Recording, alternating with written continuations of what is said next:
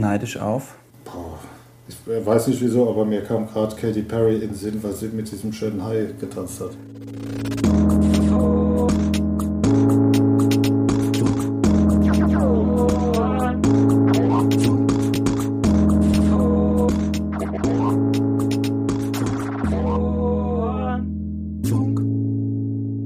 Formfunk, Kommunikationsdesign Podcast. Hallo und herzlich willkommen. Ich bin Matthias Giesemann und ich sitze im Büro von Götz Kramlich.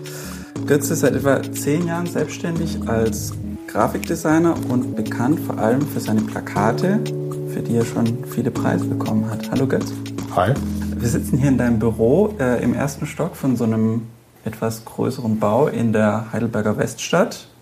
Eigentlich ist alles ein Großraumbüro, aber dein Raum, der ist so ein bisschen abgetrennt durch Glasscheiben. Weil du der Chef bist, oder? Nein. Es wäre auch schön, wenn ich öfters hier sitzen könnte, aber wir haben ein rotierendes System. Also ich bin am, äh, in drei Tagen wieder dran, äh, den Glaskasten zu verlassen und dann rutscht der nächste nach. Okay, weil das der blödste Platz ist, wird rotiert sozusagen. Mm, Ja, also es, äh, ich finde es schön, wenn ich mal wieder in den Kassen reinkomme. Ich finde es aber auch schön, mal wieder rauszukommen, weil dann bist du auch äh, näher an den anderen Leuten dran. Und äh, du hörst auch die Musik, die die ganze Zeit spielt. Bist wie so abgeschottet. Gut, ähm, du hast äh, Kommunikationsdesign in Darmstadt studiert und 2005 abgeschlossen. Aber vorher hast du eigentlich ganz andere Sachen gemacht. Ja, ich habe nach dem Abitur erstmal noch als Pfleger gearbeitet, wegen der Kohle. Nachtschichten. Äh, nee, Behindertenpfleger. Und ähm, dann habe ich BWL studiert, ein Semester. Äh, faktisch eine Vorlesung besucht oder einen Tag Vorlesung besucht und habe dann eigentlich gemerkt, dass das, äh, dass das nicht sein kann. Und ähm, willst du einen Grund wissen? Ja. Erste Vorlesung Wirtschaftsmathematik waren zwei Doppelstunden und die erste Doppelstunde war komplette Wiederholung Mathematik, erste bis zwölfte Klasse. Da bin ich schon am Ende ausgestiegen, weil es einfach Mathematik nie mein Ding war. Und in der zweiten Doppelstunde kam äh, gefühlt genauso viel dazu. Und äh, es war für mich äh, unmöglich, da zu folgen. Und so gesehen war auch das ganze Studium äh, relativ trocken. Auch die Leute waren ein bisschen seltsam. Dann habe ich äh, den Rest des Semesters äh, hinter einer Bar gearbeitet. Das habe ich dann auch noch zwei Jahre länger gemacht und in den zwei Jahren auch noch Kommunikationswissenschaften mit Soziologie studiert, was ganz interessant war, aber auch irgendwie nicht erfüllend war. Habe aber nebenbei äh, eigentlich nie aufgehört zu zeichnen, so kleine Flyer und sowas zu machen und äh, irgendwann eben auch festgestellt, okay, das ist was, was mir wirklich liegt. Ich sollte jetzt einfach mal probieren, mich darauf äh, zu bewerben auf so einen Studienplatz. Und dann kam eins zum anderen. Ja. Hat also eine Weile gebraucht, bis du so die Schiene gefunden Ja, hast. auf jeden Fall. Also äh, im Nachhinein sage ich jetzt nicht, das war vergeudete Zeit. Es war eher, es war auch eine sehr schöne Zeit, da ist auch viel passiert. Aber vielleicht musste ich erst mal machen, was ich eigentlich nicht machen will, um herauszufinden, was ich machen will. Ich kann das gut nachempfinden. Ich habe so einen ähnlichen Zickzackweg hinter mir, bevor ich beim Grafikdesign gelandet bin. Und ich glaube, es ist manchmal vielleicht einfach so, ja. Hast du Kinder? Ja, seit äh, anderthalb Jahren eine kleine Tochter, heißt Gina. Und ist das cool, äh, so ein Büro zu schmeißen und ein Kind zu haben? Funktioniert das gut? Ja, man muss halt schon dann, also die, die Prioritäten verlagern sich ein bisschen. Ne? Also was sich bei mir, sage ich mal jetzt in Bezug auf den Beruf geändert hat, ist, dass ich eigentlich ja, schaue, dass ich irgendwie effizienter über den Tag komme. Also ich kann nicht mehr bis nachts um 12, 1 sitzen und äh, schön gemütlich auf die Inspiration warten, sondern ich muss eigentlich, also ich fange natürlich äh, früh an, das liegt eigentlich auch in der Natur der Dinge, weil das Kind wach ist und äh, versuche eigentlich um spätestens sechs irgendwie fertig zu sein, damit man sie eben auch nochmal sieht, zumindest mal eine Stunde. Ja.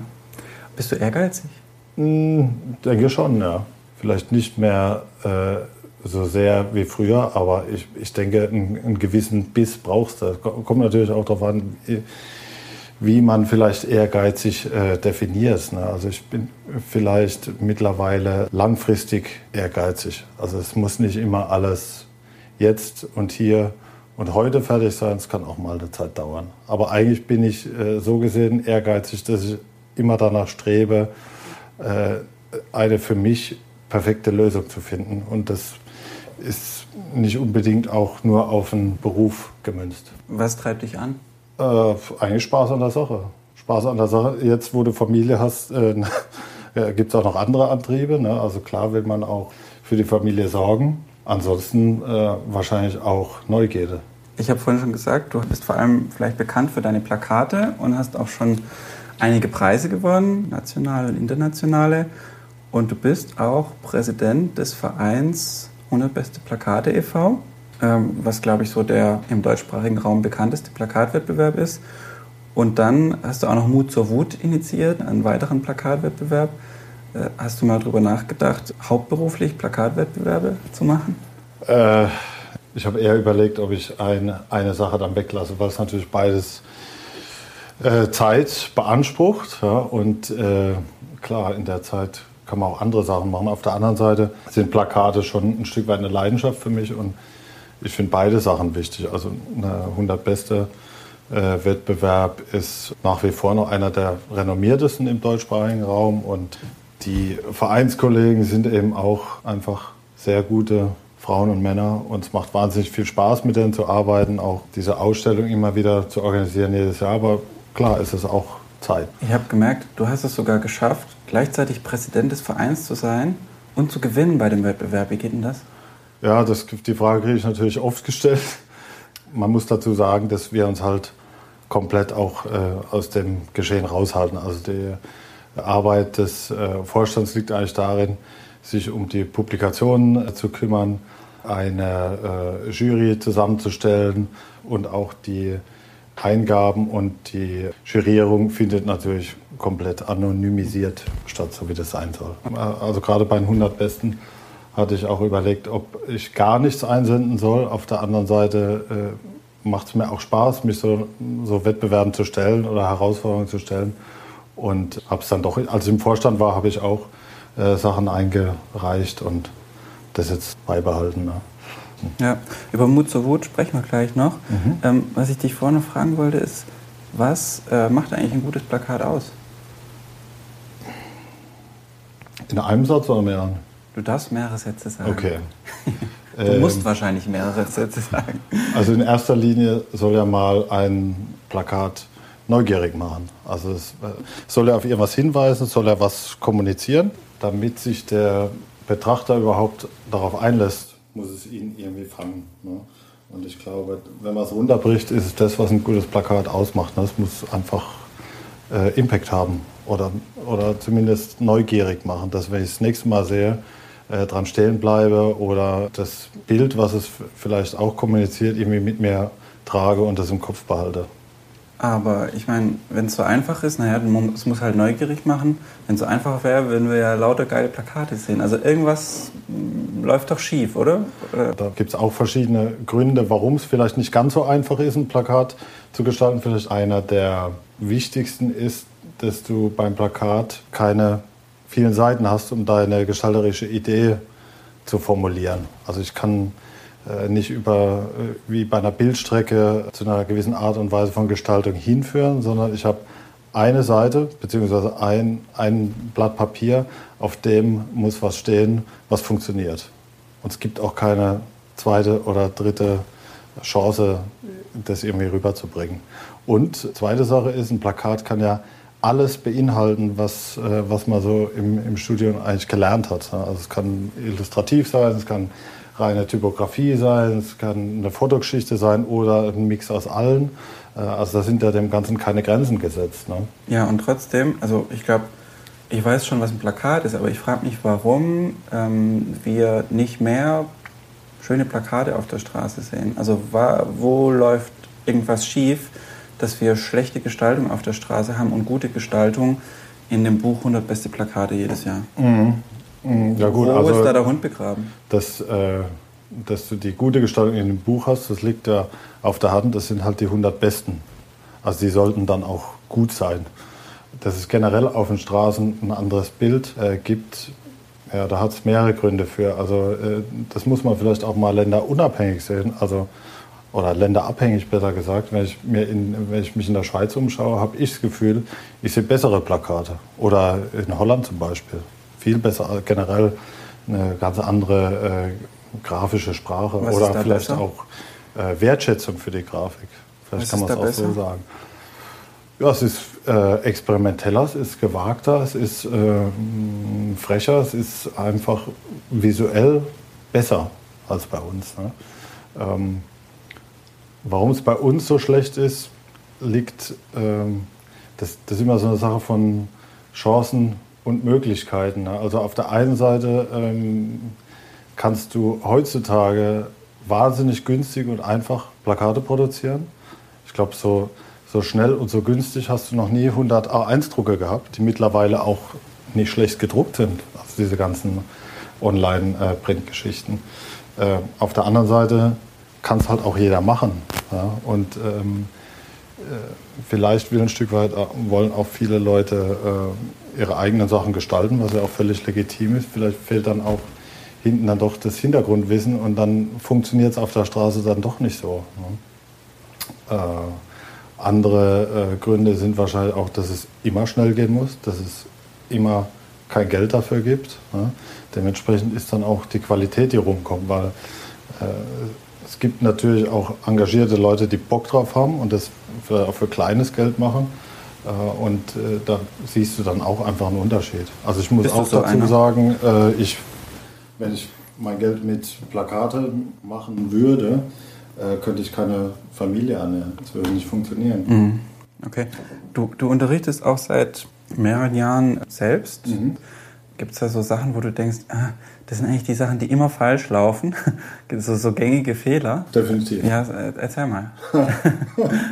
Äh, Also was vielleicht einer der gängigsten ist, ist, dass man versucht, zu viel drauf zu bringen. Also generell, wenn ich eine Idee, die ich auf dem Plakat habe, noch irgendwie mit einer oder vielleicht sogar mehreren Zeilen Text erklären muss, dann funktioniert es schon mal nicht als Plakat. Wenn du versuchst, die Idee zu formulieren und das sind mehrere Zeilen Text oder der Text, der auf dem Plakat ist. Der Text, der, das, sag ich mal, das Bild auf dem Plakat erklären Mhm. möchte. Ne? Die Erklärung der Studenten zu der Arbeit ist ja meistens, sie wollen die Idee unterstreichen. Ne? Und meine Antwort ist dann immer, wenn es eigentlich eine gute Idee ist, dann kann man es auch weglassen, weil eine von vielen Herangehensweisen äh, ist oder wird besser, umso reduzierter es dann unterm Strich ist. Ja. Finde ich einen super Gedanken. Der ähm, Thilo Kasper, von, über den wir nachher gleich noch sprechen, der so im Bereich Journalismus und Grafikdesign arbeitet, der hat ein tolles Interview gemacht mit einer, die bei Arte arbeitet. Die ist eigentlich Journalistin, aber arbeitet viel mit Designern zusammen, weil die so kleine Trickfilme macht. Ich glaube, für Arte Creative heißt die Reihe. Und die sagt also auch, sie hat viel mit Grafikdesignern zu tun und sie liebt diese Ideen, die dann kommen und sowas. Aber sie sagt auch ganz oft, hey, wenn du drei Minuten brauchst, um mir die Idee zu erklären, funktioniert es nicht. Ja, es muss einfach schnell gehen. Ja. Man darf auch nicht vergessen, dass die äh, Plakate dann doch meistens im öffentlichen oder im halböffentlichen Raum hängen und die wenigsten bleiben ja stehen. Ne? Was mich äh, gerade an so ein anderes Kriterium erinnert, was oft von Kunden kommt, was ich auch allerdings für einen totalen Schwachsinn halte, ist, äh, dass ein Plakat auch zu lesen sein muss, wenn man mit 70 km/h dran vorbeifährt. Ja, ist das Schwachsinn? Total. Weil das würde bedeuten, dass nur noch Plakate mit einer Schriftgröße ab 80 Punkt irgendwie legitim sind. Und da kann ich eigentlich wieder an den Punkt von vorhin äh, anschließen, es muss einfach neugierig machen.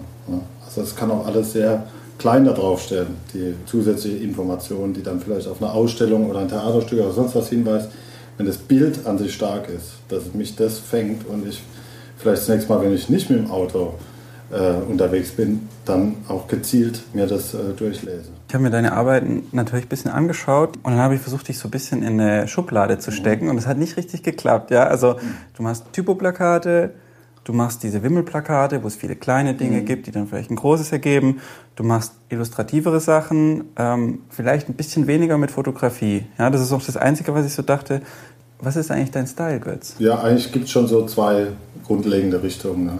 Das eine ist rein typografisch, gerne auch experimenteller, gerne auch an Grenzen der Lesbarkeit oder eben sehr reduziert illustrativ, mache ich auch sehr gerne.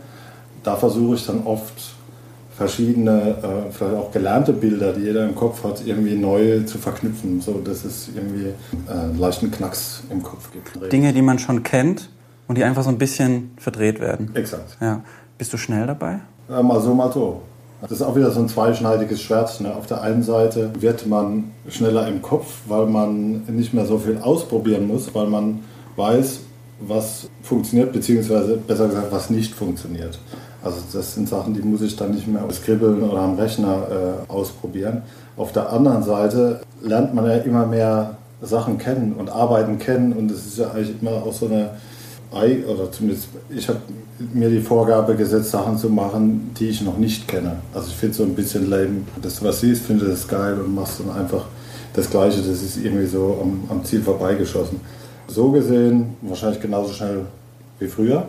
Und das kann wahnsinnig schnell sein. Das kann eine Idee sein, die habe ich, wenn ich auf der Toilette sitze und gehe danach hoch an den Rechner und sehe, es funktioniert und dann ist fertig. Es gibt aber auch äh, Arbeiten, die dann zwei oder drei oder vielleicht auch mal vier Anläufe brauchen. Ne?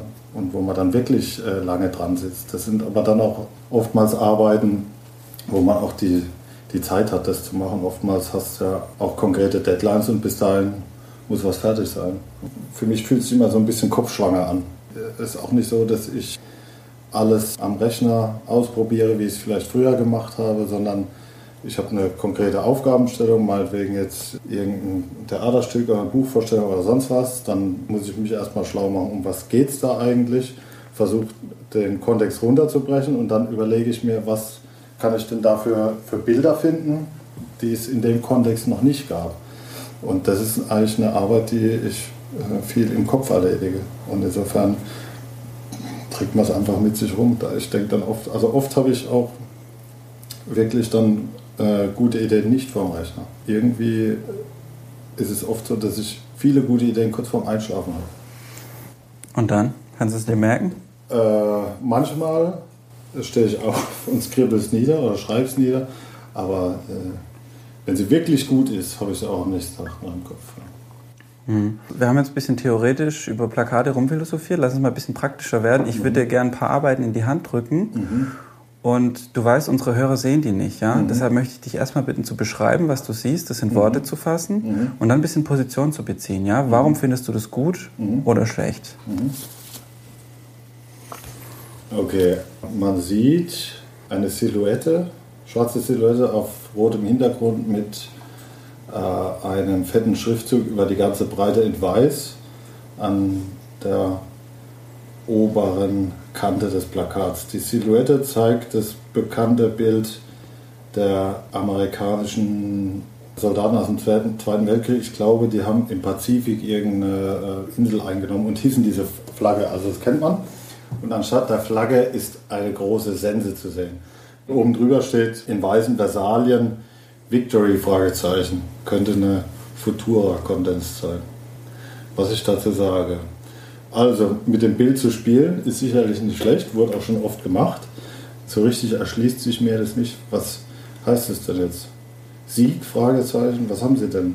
Sie hießen die Sense. Das heißt, sie haben also einen Haufen Leute gekillt und das soll dann der Sieg sein. Für mich nicht so ganz eindeutig die Aussage. Muss man vielleicht den Kontext überhaupt kennen vom Plakat, damit es funktioniert? Prinzipiell vielleicht nicht schlecht. Ja, also das äh, Plakat ist von 2003. Ja. Das war entweder kurz vor oder nach der Invasion der Amerikaner in den Irak mhm. und ist eigentlich im Zuge von Antikriegsdemos mhm. plakatiert worden und auch im Netz verbreitet worden. Mhm. Könnte man eigentlich bei jedem Kriegseinsatz der Amerikaner zeigen. Ja. Aber wie es nun mal beim Krieg ist, leider Gottes sterben da Menschen. Also im Prinzip sind es nicht nur die Amerikaner, die die Sense hissen. Also wenn man Bezug auf Victory, ich muss sagen, da gibt es ein absolut großartiges Plakat, das ist eines meiner Lieblingsplakate von Shigedo Fukuda, kennst du den? Leider nicht mehr. Wahnsinnig, wahnsinnig geiler Gestalter aus Japan und Postergestalter. Und der hat, vielleicht kennst du das Plakat, nur eine gelbe Fläche. Links unten kommt ein Kanonenrohr raus, aber es schießt keine, kein Projektil ab, sondern es kommt rein. Und da steht Victory drüber. Und das finde ich noch eine bessere Lösung. Ist es ein gutes Plakat oder nicht? Ah, ich würde sagen, nein. Okay. Also, ich habe jetzt das nächste gegeben. Ja. Genau, was, was sehen wir da? Man sieht ein wunderschön handgemaltes Plakat auf Pappe, äh, rosa Hintergrund, sehr bunt. Da drauf steht in schwarzer Schrift, in verschiedenen Schriftgrößen und verschiedenen farbig umrahmten Lettern: Palestine is our home. No return, no peace, our land not for sale. Also, wenn ich jetzt raten müsste, würde ich auch sagen, auch so ein Demo-Plakat ist natürlich die Frage, von welcher Seite in Palästina. Ne? Letzten Endes können das ja beide Seiten von sich behaupten. Ist nicht unbedingt von einem Gestalter gemacht, würde ich sagen. Trotzdem legitim.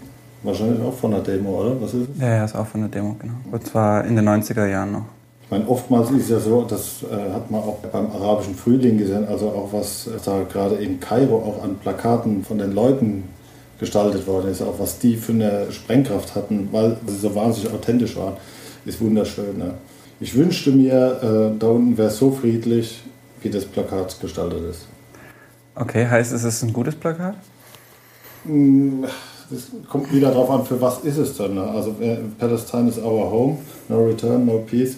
Äh, wird, da, wird, da, äh, wird da demonstriert, dass die eine Partei abhauen soll. Äh, dafür halte ich es fast zu freundlich. Auf der anderen Seite... Ähm, es ist tatsächlich ein Plakat von der palästinensischen ja. Seite und es geht natürlich darum, einen eigenen Staat zu haben mhm. und aus der Unterdrückung durch die mhm. Israelis mhm. rauszukommen. Wie gesagt, wenn der Konflikt so schön wäre, so äh, schon fast naiv und friedlich wie dieses Plakat, wäre es wunderschön. Ich würde mich sogar hinreißen lassen und würde sagen, es ist ein schönes Plakat, weil mir die Schrift gefällt, weil die so unkonventionell von jemand geschrieben ist, der sich wahrscheinlich jetzt nicht unbedingt wahnsinnig mit äh, Schrift beschäftigt. Ist Amateur, genau. Ja. Ah ja, ein, äh, ein Eigenwerk. Genau, also wir sind beim nächsten Plakat. Äh, das ist ein Plakat, das habe ich für eine Kaffeerösterei hier in Heidelberg gemacht. Man sieht auf chrom Hintergrund ein Riffelblech, also schwarze Punkte auf chrom Hintergrund und da liegt einfach riesengroß eine braune Bohne drauf. Und das war eigentlich alles, was da drauf ist. Ich muss sagen, es ist ein gutes Plakat, finde ich, sonst hätte ich es nicht so gemacht. Und das war tatsächlich auch eins, wo ich viele Entwürfe gemacht habe. Wahnsinnig viele Entwürfe. Hatte auch viel Zeit dafür und wollte was Besonderes machen. Und unterm Strich wurde es dann wieder was sehr Einfaches. Und ähm, da hatte ich auch die Möglichkeit, auch irgendwie so aus, aus der Not heraus entstanden, mal ein komplett neues Druckverfahren anzuwenden. Und das hat echt Spaß gemacht. Was war das für ein Druckverfahren? Äh, das ist ein sogenannter UV-Plattendirektdruck. Also eigentlich wollte ich das im Siebdruck machen, klassisches Siebdruckplakat was es einem ja auch erlaubt, auf so Silberpapier schön kräftig zu drucken. Das war aber suboptimal, weil die äh, Bohne sehr fein gerastert ist und das hätte tatsächlich was verloren. Also wir hatten auch schon Filme belichtet und die waren zu fein und, äh, ich hätte es nie so hinbekommen, wie ich es eigentlich wollte. Und dann habe ich von, diese, von diesem Druckverfahren äh, gehört und das ist im Prinzip nichts anderes wie ein sehr kräftiger Tintenstrahldrucker, der die Farbe direkt nach dem Druckvorgang UV härtet und äh, steht wahnsinnig gut da. Und das Krasse ist, du kannst alles bedrucken, was irgendwie plan ist. Und zwar was bis zu zwei Zentimeter hoch ist. Also vom, vom Spiegel über ein Stück Holz bis äh, Alubond und weiß der Geier was. Ne? Wolltest du irgendeine Assoziation Ach so, wecken? Äh, was Sie, äh, ich äh, drehe mal den Spieß um. Was denkst du denn? Ich habe an eine Vagina gedacht. Ja, ich weiß nicht, ob ja. das so gedacht ist. Wahrscheinlich nicht, aber so war es. Also die Assoziation haben viele übrigens. Äh, prinzipiell ist so, wenn du, das ist meine Erfahrung, wenn du beim Plakatgestalten kleine Dinge sehr groß machst, geht auch andersrum, aber so rum funktioniert es besser, macht es immer irgendwas in deinem Kopf. Also es macht es wahnsinnig neugierig. Und klar, also wenn man so einen Hauch Erotik hat oder vielleicht du denkst es und ertappst dich selber bei dem Gedanken und schon ist das Motiv in deinem Kopf geblieben. Vielleicht ist das auch eine Mechanik. Hast du dir aber gar nicht so gedacht, ne? Das kam dann einfach so. er nickt, okay, alles klar. Gut, letzte Arbeit. Okay, also äh, vor mir ist das eigentlich, ich würde eher sagen, es ist ein Logo, für mich ist es kein Plakat. Gibt es aber auch als Plakat, also es ist auch groß, groß plakatiert. Okay. Ja. Also man sieht KA 300 in einer sehr futuristischen Schrift. Dahinter ein bunter Strahlentunnel und unten drunter steht Stadtgeburtstag Karlsruhe 2015. Ja, Mai.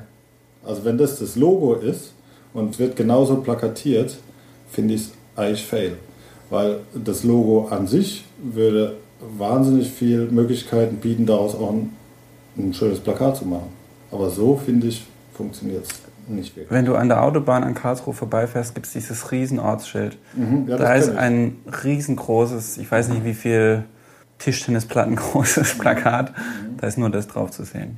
Ja, aber reden wir mal über das Motiv. Äh, Ich finde, also gut, das ist, dann wird es halt auch schnell geschmäcklerisch. Ne? Also ich, die Schrift äh, tut mich jetzt nicht gerade berühren. Die finde ich sehr äh, gefühlslos, eher, ja, äh, geht in so eine Richtung LCD-Font, ist aber dann doch eigentlich keiner, ist irgendwie ein bisschen seltsam spationiert. Und die bunten Spratzer da im Hintergrund kann auch alles Mögliche sein. Soll wahrscheinlich irgendwie dafür stehen, dass mit Vollgas jetzt ins nächste Jahrhundert geht. Ne? Und alles passiert da. Aber wie gesagt, also mich berührt es nicht unbedingt. Ich finde, äh, Karlsruhe hat so viele schöne Sachen, die man hätte aufgreifen können. Das hat Spaß gemacht, hast du nicht noch ein paar? Nee, aber vielleicht gibt es eine Fortsetzung. Ich würde sagen, wir spielen ein bisschen Musik. Du hast ein Lied mitgebracht. Ja. Ähm, sag mal was und warum. Jill Scott Heron, uh, I'm New Here. Äh, Berührt mich sehr, der Song. Finden toll. Hören auch, gibt es ja schon länger die Platte, hören immer wieder gerne. Das ist so ein Song, wo ich versuche, ihn nicht zu oft zu hören, damit er nicht in die Sparte rutscht, dass man ihn nicht mehr hören will, weil man ihn zu oft schon gehört hat. Aber was berührt es? Der hat eine wahnsinnig einfühlsame, äh, tolle, authentische äh, Stimme. Und ich verstehe den Song immer so, dass man auch immer wieder gerne neue Sachen probieren soll und kann. Und ein Stück weit hört es jetzt vielleicht ein bisschen platonisch an, aber es geht eigentlich immer um den Weg und nicht das Ziel. I did not become someone different that I did not want to be. But I'm new here. Will you show me around?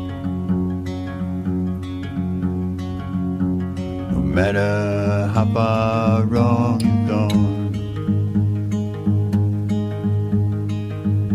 you can always turn around.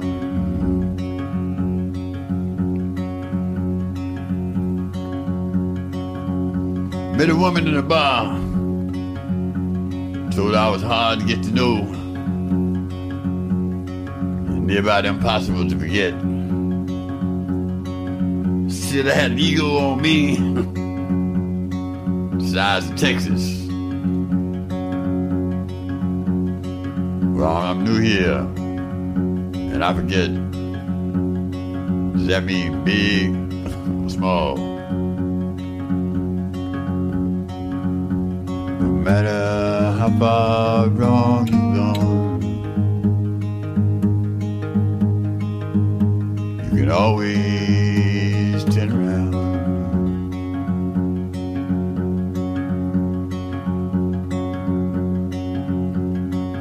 I'm sitting places like a snake. It may be crazy, but I'm the closest thing I have to voice reason. Turn around, turn around, turn around. You may come full circle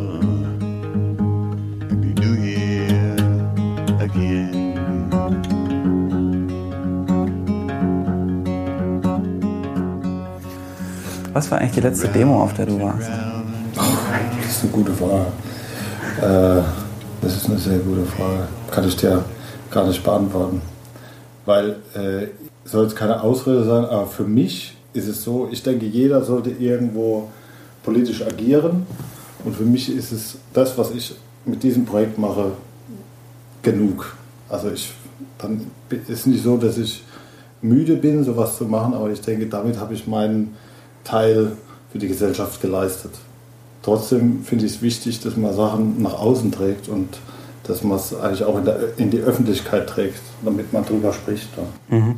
Du hast äh, jetzt, glaube ich, vor 2011 hast, glaube ich, das erste Mal Mut zur Wut Ja. ins Leben gerufen. Ähm, erklär doch mal, worum es dir dabei geht. Das ist ein Plakatwettbewerb. Also im Prinzip war es eine Schnapsidee auf den Punkt gebracht. Ne? Also ich bin mit meinem Kollegen äh, Marcello Lucas, der seines Zeichens äh, Plakatierer ist, äh, zusammengesessen und wir haben auch mal wieder über äh, soziale Ungerechtigkeiten, politische Schweinereien äh, äh, philosophiert und eben auch festgestellt, dass man doch ein Stück weit einfach sehr ohnmächtig ist. Also wir haben uns ja dann auch gefragt, sind, sind wir denn als Bürger überhaupt noch mündig oder was können wir denn dagegen machen? Und dann äh, kam eben diese Idee auf, naja, du plakatierst, ich mache Plakate, beziehungsweise kenne auch viele Leute, die Plakate machen, komm, lass einfach mal eine Handvoll, ich glaube es waren 16 oder 17 Leute einladen, die sollten ein äh, sozialkritisches, politisches Plakat machen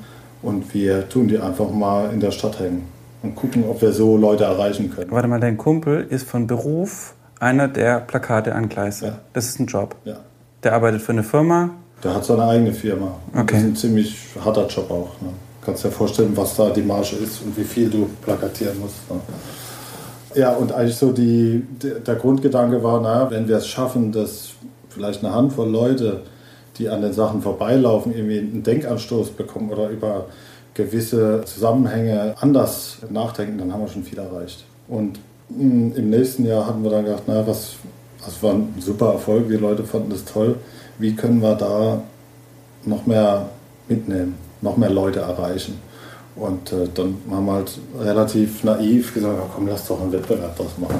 Dann kriegen wir mehr Einsendungen, wir können mehr zeigen, äh, erreichen mehr Leute. Prinzipiell, um auch nochmal auf deine erste Frage zu antworten, ich glaube, was eigentlich noch wichtiger ist, als auf eine Demo zu gehen, ist generell versuchen, informiert zu bleiben. Auch wenn man Sachen nicht ändern kann, man sollte zumindest versuchen, irgendwie darüber informiert zu Oh sein. je, aber das ist ja schrecklich. Dann weiß ich die ganze Scheiße, aber es ändert sich ja nichts. Ja, aber du kannst vielleicht gewisse äh, Zusammenhänge dann anders sehen. Ja? Und für, ja, gut.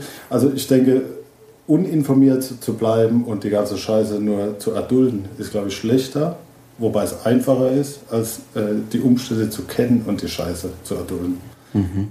Glaubst du, dass diese Plakate, also Leute schicken euch hunderte, mittlerweile sind wir in den Tausendern Entwürfe, ihr wählt einige aus, die werden im Rhein-Neckar-Gebiet plakatiert und auch sind auch in der Ausstellung zu sehen und natürlich online. Glaubst du, das verändert irgendwas? Ja, nicht viel, aber es verändert was. Also äh, erstmal suchen wir die nicht aus, sondern die Jury sucht die aus und wir zeigen sie im Rhein-Neckar-Raum, das stimmt, in Ludwigshafen mittlerweile, in Mannheim und in Heidelberg und haben auch ansonsten in äh, Deutschland an manchen Orten schon ausgestellt, sind übrigens auch immer sehr engagierte Leute, die das toll finden und sich selbstständig um die Ausstellung äh, kümmern. Ne? Aber auch in, in China wurden die Plakate gezeigt, in der Türkei wurden sie gezeigt, letztes Jahr in London. Also wenn ich nicht glauben würde, dass das was ändern würde, würde ich es nicht machen. Ganz einfach. Wir haben immer gesagt, es ist eigentlich schon viel erreicht, wenn, wie gesagt, eine Handvoll Leute sich irgendwie äh, Gedanken darüber macht, was will der jetzt auf dem Plakat da sagen. Oder wenn sie mal ihre Perspektive, wie sie Dinge sehen, vielleicht einfach mal ein Stück weit drehen und von einer anderen Warte aus, dann würden wir schon viel erreichen. Ein, zwei Jahre später, als dann der Wettbewerb also von den Einreichungen so ein bisschen Fahrt aufgenommen hat und wir kriegen ja äh, Einreichungen aus dem Iran, aus China und weiß der Geier woher, ich glaube es sind über 50 Länder, ist uns halt irgendwann auch mal aufgefallen oder eingefallen, dass die Leute, die teilnehmen, sich ja eigentlich auch schon einen Kopf drüber machen, was sie eigentlich anpisst. Ne? Und das ist eigentlich auch schon eine relativ konstruktive, äh, reflektive Auseinandersetzung mit dem Weltgeschehen. Auch wenn das nicht immer super ausgearbeitet ist oder vielleicht auch manchmal sehr profan daherkommt. Also da haben sich einfach Leute Gedanken gemacht. Und ich meine, das allein, finde ich, ist schon was, was was verändert, was was verändert. Ich habe jetzt auch hier in der Vorbereitung ein Buch von äh, Milton Glaser in der Hand gehabt und der hat, also es heißt Design of Dissent, also Design des Widerspruchs oder so. Und ähm, da erzählt er von der Begebenheit, äh, wo er auf so einer AIGA-Veranstaltung war, so ein Grafikdesign-Verbund-Event, wo es eben gerade um, um Protest und Designer ging. Und da er, mir fiel auf, wie unwirksam ein großer Teil der Kontroversen ist. Manchmal sind sie nur eine Methode, um sich selbst zurechtzurücken. Ähm, ist das auch so eine Gefahr, dass man manchmal sowas nur macht, um vielleicht sich selbst in, ja, will nicht sagen, in besseres Licht zu rücken, aber um sich selbst ein bisschen zu vergewissern oder sowas? Oder ist es, wie du gerade gesagt hast, gerade auch was Gutes, wenn man sich dann damit auseinandersetzt? Wenn du die Einsendungen durchsiehst, gibt es da gewiss ganz viele davon. Ne? Auf der anderen Seite hast du auch ganz viele andere. Also ich, ähm, da könnte ich jetzt sehr sehr weit ausholen, also auch über die, die Tiefe der Einsendung ja, oder auch wie, wie viele vielleicht äh, formal ganz beschissen sind. Ja, es ist also manchmal so wirklicher Mist dabei. Ja, aber das sind dann Leute äh, aus Ländern, wo wirklich einiges schief läuft und dann wunderst du dich, äh, was da für Probleme herrschen, auch wenn es visuell schräg daherkommt. Ne? Aber um deine Frage zu beantworten, natürlich äh, gibt es auch viele, die reichen dann zum äh, x-ten Mal Stopp den Hunger äh, in Afrika ein und Hauptsache sie können was auf ihren Blog stellen. Ist, doch, ist aber doch auch okay. Ne? Und selbst mhm. wenn das jemand sieht, ne, ich finde unterm Strich ist immer jemand dran gesetzt und hat auch Zeit darauf verwendet und sich mit auseinandergesetzt. Aus welchen Beweggründen er das gemacht hat, das kann man ja nicht wirklich nachvollziehen. Der Igor, ein Freund von mir im Studium, dem habe ich erzählt, dass ich heute hierher komme. Der kommt auch aus Heidelberg, hat deine Arbeit auch ein bisschen verfolgt. Der hat gesagt, ich soll dich fragen, ob du an Utopien glaubst. Früher mehr als heute. Wie kommt's? Ja, vielleicht ist, ist man einfach ein bisschen desillusionierter als äh, früher. Ne? Äh, aber nichtsdestotrotz äh, halte ich sie noch für möglich. Ja. Was ist denn so eine Utopie für dich? Du, äh, ganz konkret, ähm, wir brauchen einfach mehr Platz. Wir suchen auch nach Platz. Und hier in Heidelberg gab es ja jahrzehntelang das amerikanische Headquarter für ganz Europa. Und diese Konversionsflächen sind jetzt frei, die Amerikaner sind gegangen. Und wir versuchen jetzt seit ja, mittlerweile einem Vierteljahr irgendwie Stadtverwaltung, sonst wo ranzukommen, auch mit Unterstützung von auch äh, Parteien, weil wir, das ist ein sehr utopischer Gedanke, also nicht nur da die Firma auch in dieser Form weiterführen wollen, also auch dieses kollektive Arbeiten, sondern wir würden auch gerne dahin ziehen und wir würden auch gerne diesen Hut mitgestalten und äh, vielleicht auch mal so gestalten, wie ich sage jetzt mal wir, das sind also eigentlich Leute, die vielleicht auch ähnlich denken wie ich, vielleicht auch Kinder haben, im gleichen Alter wie meine oder auch älter und gleiche Interessen. Und äh, ja, das ist ein sehr utopischer Gedanke. So ein, so ein Derivat im, äh, im Euroraum. Eine, eine kleine Designer-Künstler-Kolonie äh, in Heidelberg? Ja, vielleicht eher eine, eine, eine, Lebenskolonie, die auch Arbeitsaspekte beinhaltet. Ja. Aber es ist, äh, also wie gesagt, es ist auch desillusionierend, wenn man dann überhaupt mal auf diese Lokalpolitik-Ebene kommt und dann auch sieht, wie das Ganze funktioniert. Und schwierig, ja, schwierig. Aber ich habe den Glauben auch noch nicht aufgegeben. Ich glaube, es braucht einfach auch Leute, die das Gleiche fühlen wie wir, wenn wir darüber sprechen. Mhm. Vielleicht gibt es dann auch eine Chance, sowas zu realisieren. Mhm. Ich habe so gesehen äh, beim Recherchieren, dass du natürlich nicht nur Plakate machst, sondern auch einen Kunden hast, die GIM, Gesellschaft für innovative Marktforschung die auch gleich hier um die Ecke sitzen und äh, die haben Kunden, große Unternehmen und die wollen ein neues Produkt einführen, zum Beispiel ein Katzenfutter und dann gehen die zu bestimmten Probanden hin und diskutieren mit denen und untersuchen, was ist ein geeigneter Name dafür, was ist ein geeigneter Preis und was ist vielleicht die Farbe der Verpackung. Mhm. Also ganz klare Marktforschung, die letzten Endes dazu dient, dass der Konsum funktioniert. Mhm. Wie gehst du damit um, wenn man das jetzt vergleicht mit Mut zur Wut, wo auch manchmal so konsumkritische Plakate mhm. dabei sind?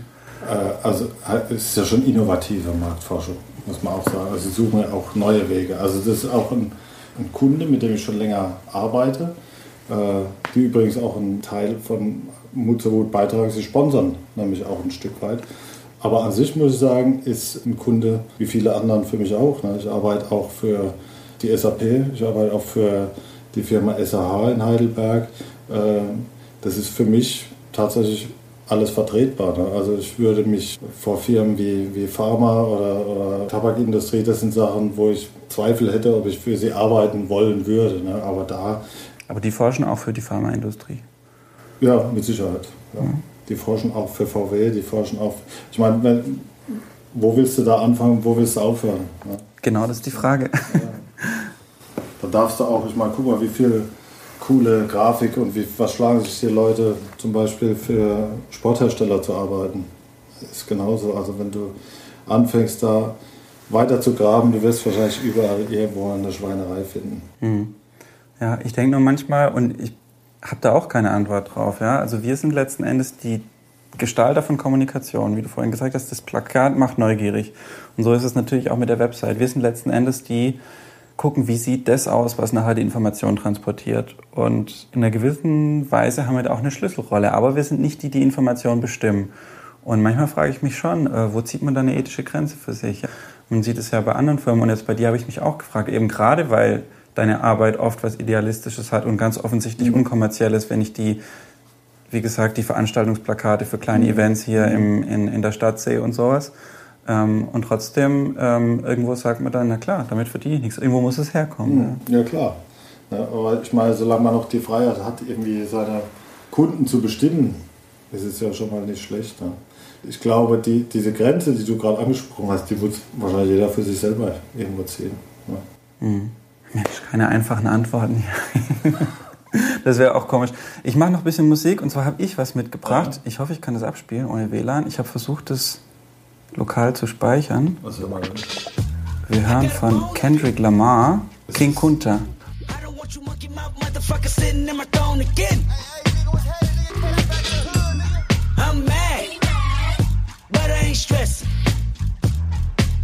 True friends.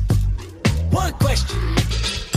Which way you and I was walking? Now I run the game, got the whole world talking. King Kunta. Everybody wanna cut the legs off him. Kunta. Black man taking no loss. Oh yeah which way you and I was walking. Now I run the game, got the whole world talking. King Kunta, everybody wanna cut the legs off him.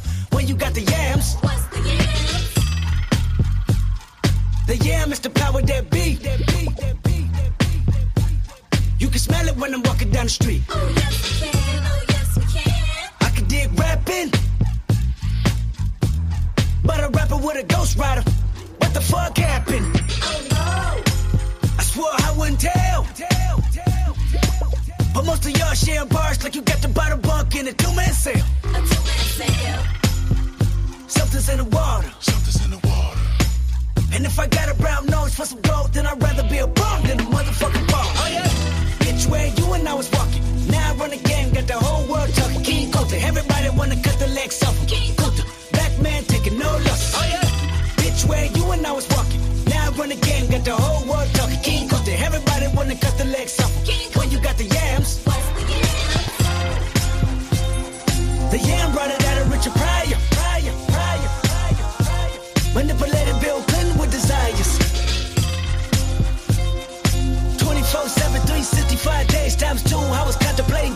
stations to go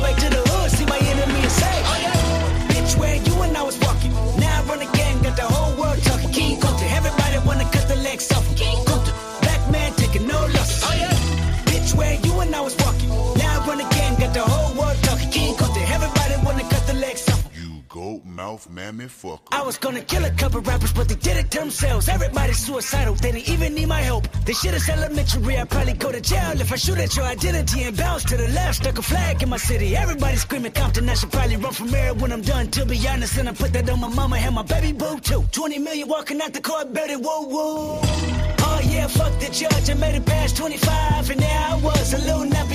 Ich würde gerne das Tempo ein bisschen anziehen ja. und zwar, ich fange ein paar Sätze an ja. Und du machst ihn fertig. Ja? Okay. Ich bin neidisch auf. Boah. Ich weiß nicht wieso, aber mir kam gerade Katy Perry in den Sinn, weil sie mit diesem schönen Hai getanzt hat. Im Video? Ja. Okay, geil. Ähm, ich habe gute Ideen, wenn? Ich auf dem Klo sitze. Ich archiviere gute Ideen, indem?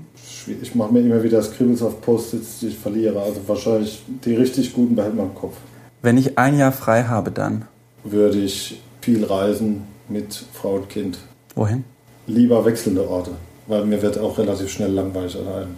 Mein Name bedeutet? Götz ist, soweit ich weiß, der Göttliche und Felix der Glückliche. Könnte mich aber auch täuschen. Und Nachname? Kramlich. Äh, der heißt, dass ich mich gerne gräme. Das stimmt auch. Ja. Was passiert dann? Zum Beispiel äh, passiert sowas gerne morgens. Also ich bin ein ziemlicher Morgenmuffel und da kann ich auch schnell schlecht gelaunt sein. Kann auch äh, dann auch mal äh, äh, sehr unfair sein und schnell austeilen. Ich bekomme Heimweh, wenn? Äh, ich zu lange in der Großstadt bin. Ist Heidelberg eine Großstadt? Nee. Heidelberg ist Heimat, oder? Ja, ja, klar. Ja. Ich lüge nie, außer wenn. Es unbedingt sein muss. An Design in Deutschland nervt mich. Dass vielleicht oftmals zu viel drüber geredet wird, anstatt gemacht. Bist du in zehn Jahren noch in Heidelberg und noch hier in diesem Büro? Äh, in diesem Büro weiß ich nicht. In Heidelberg mh, hm, denke ich schon. Gut, Götz, wir sind fast am Ende, aber du darfst mir und den Hörerinnen und Hörern noch was empfehlen. Ich hatte dich vorher gefragt, ob du dir was ausdenken magst. Was hast du denn dabei? Da äh, der Podcast ja von Designinteressierten gehört wird, würde ich gerne das Weltformat empfehlen. Das ist eine Plakatausstellung in Luzern.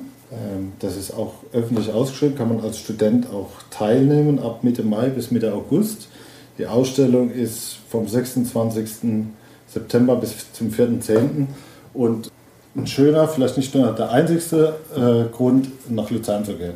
Eine sehr schöne Stadt am Vierwaldstätter See und äh, die Organisatoren rund um den Erich Brechbühl äh, machen da tolle Ausstellungen, Diskussionen, Workshops, kann ich nur empfehlen. Kann es sein, dass es so eine Plakat-Connection gibt, die nur aus fünf oder zehn Leuten besteht und die machen tausend Wettbewerbe im deutschsprachigen Raum? Nee. Aber sind Freunde von dir? Ja.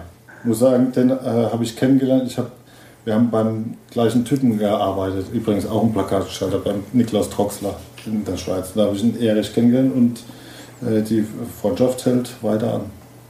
Cool. Wahrscheinlich haben wir diesen Plakatvirus von ihm. Von, Herrn von Niklaus Troxler.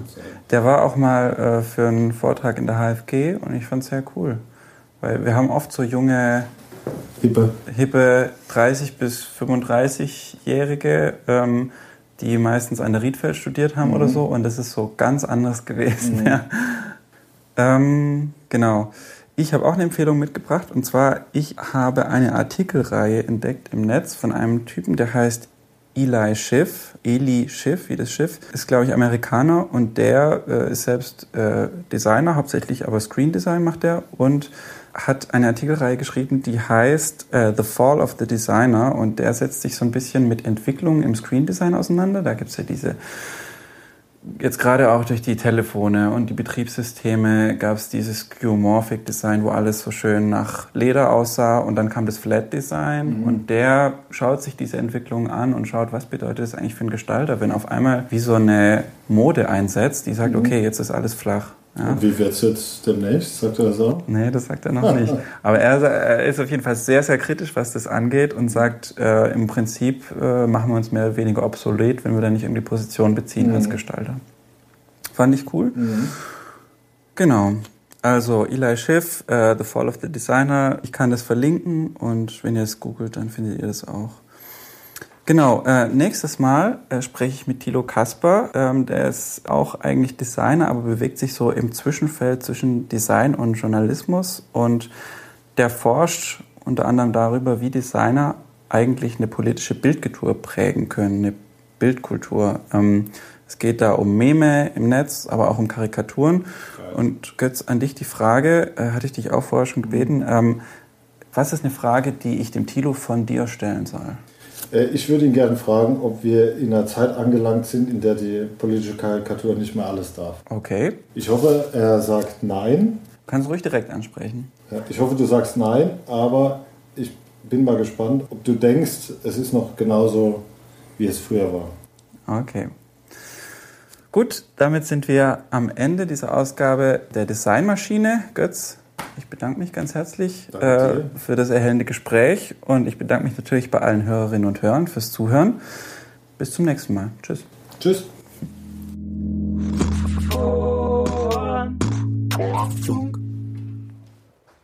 Pizza? Jetzt ist wieder da. Haben wir mal so eine Pizzarolle gehabt? Ah. Das ist doch. Weißt du, woher das kommt? Weißt du noch welcher Film? City Cooper. Stallone. City Cooper? Ja. Der hat so mit der Schere geschnitten. Okay. Geiler Film. Ich glaube sogar, wenn mich nicht alles täuscht, Film mit Sylvester Stallone, Brigitte Nielsen und danach kamen sie zusammen.